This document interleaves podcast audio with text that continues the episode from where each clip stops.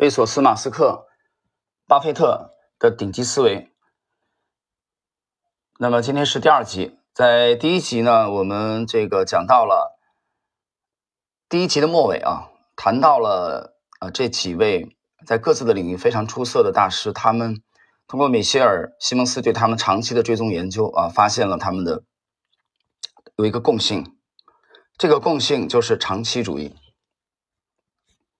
那么在第一集的这个后半部分啊，这个结尾的部分，第一集，那么他也谈到了另外一位，就是白手起家的桥水的瑞达利欧。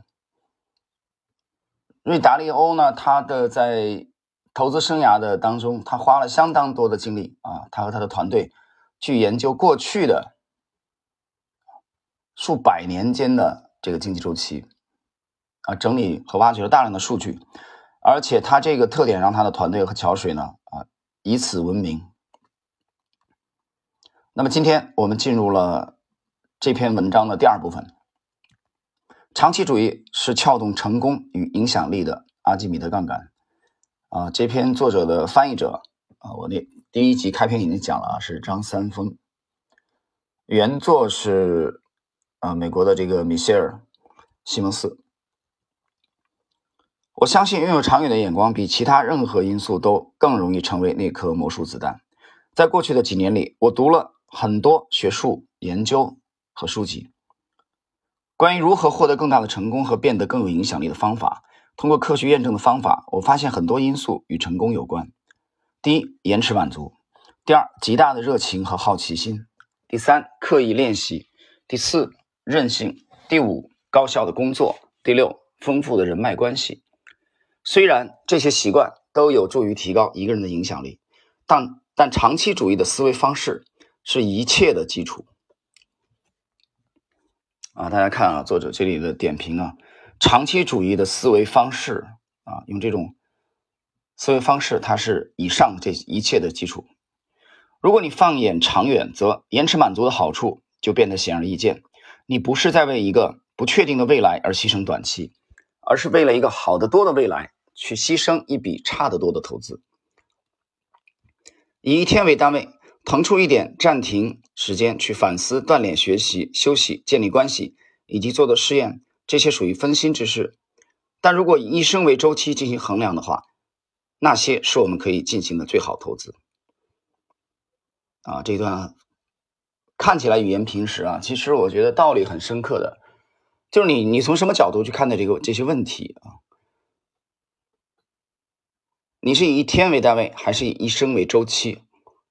这个其实区别是非常之大的。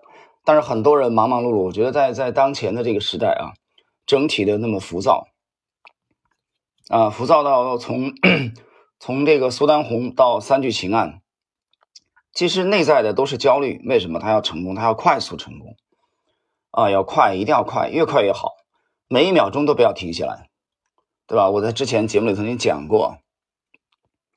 啊，你你去看德国的这个面包店啊，他经营了数百年的面包店，比如说他到了到了点儿，他卖完了就卖完了，他不会因为说有人还在排队，还有一些客户没有买到啊，我要额外再生产，我要牺牲我的这个店主的这个休息时间，因为我第二天还要继续经营，明白吗？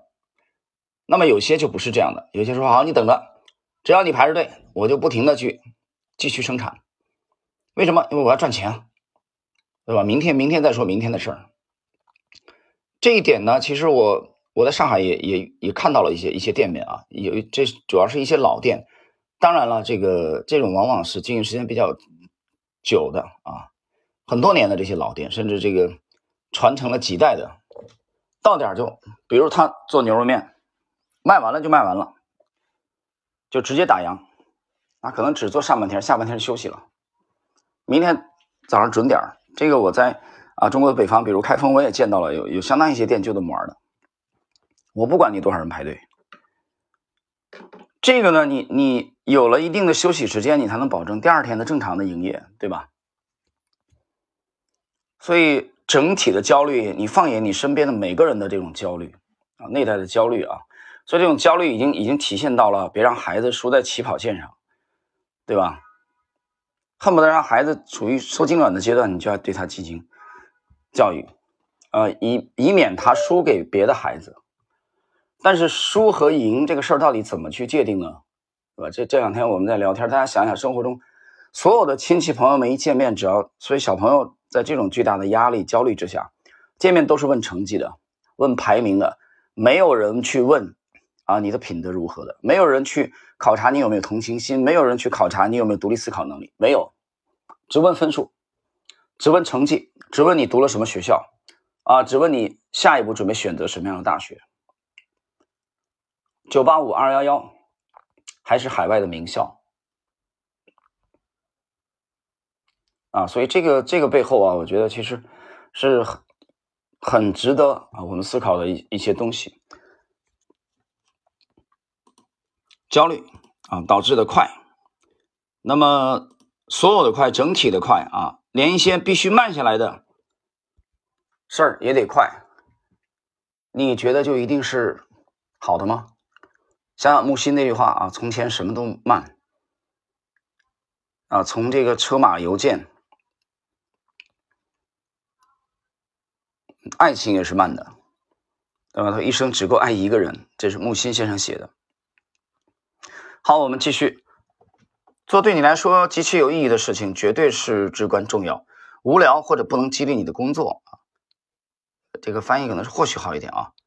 婚姻项目或公司，短时间内你可以维持一阵子，但没法长期坚持。长期目标跟激情是紧密相连的。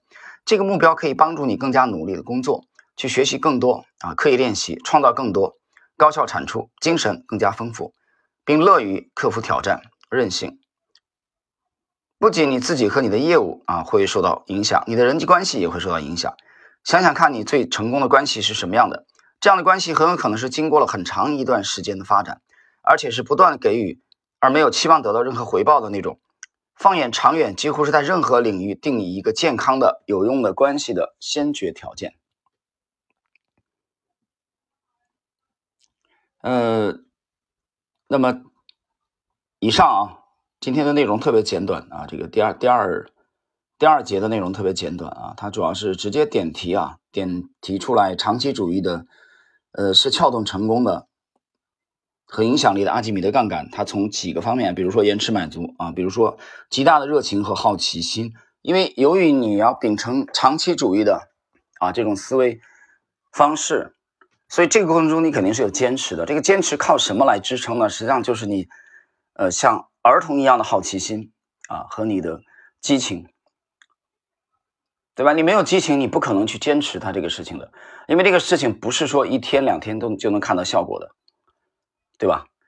但是，一天两天就能看到效果的事情，能给你巨大的回报和巨大的成就和喜悦吗？我认为不能，可能吗？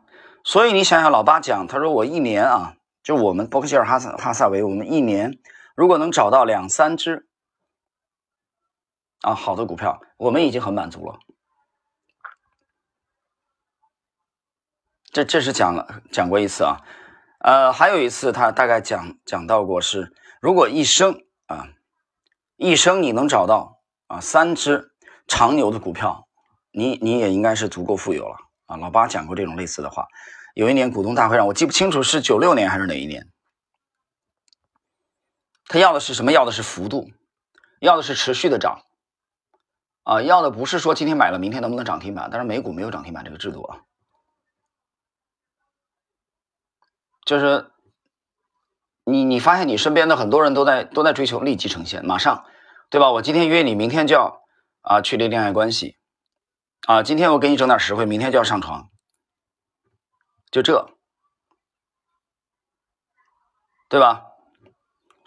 今天明天我要求你帮忙，今天晚上先给你整点东西，都是这么考虑问题的。所以，所以你发现。当当大家都是这么干的时候啊，你没有这么干，或者你看看你身边有哪些人没有这么干，哪些人是在立足长远，那你会看到这两者当中，这两者之间啊的差距，随着时间的累积，他们的差距会越来越大，因为前者啊要立即实现的这些人，至多也就是泯然于众人，都一样。大家都这么干，都这么干，都这么干，就有什么不对吗？对吧？我们我们反过来想一想，都这么干就一定对吗？就一定对吗？就有一些事情你是改变不了什么。作为一个个体，你能做什么呢？对吧？但是你可以独善其身，你可以坚持自我，就是你可以做自己，可以。但是你得想清楚你要做什么样的自己，对吧？呃，时间关系啊，我们今天这一集这集内容特别简短啊，第二集，我们下一集啊继续。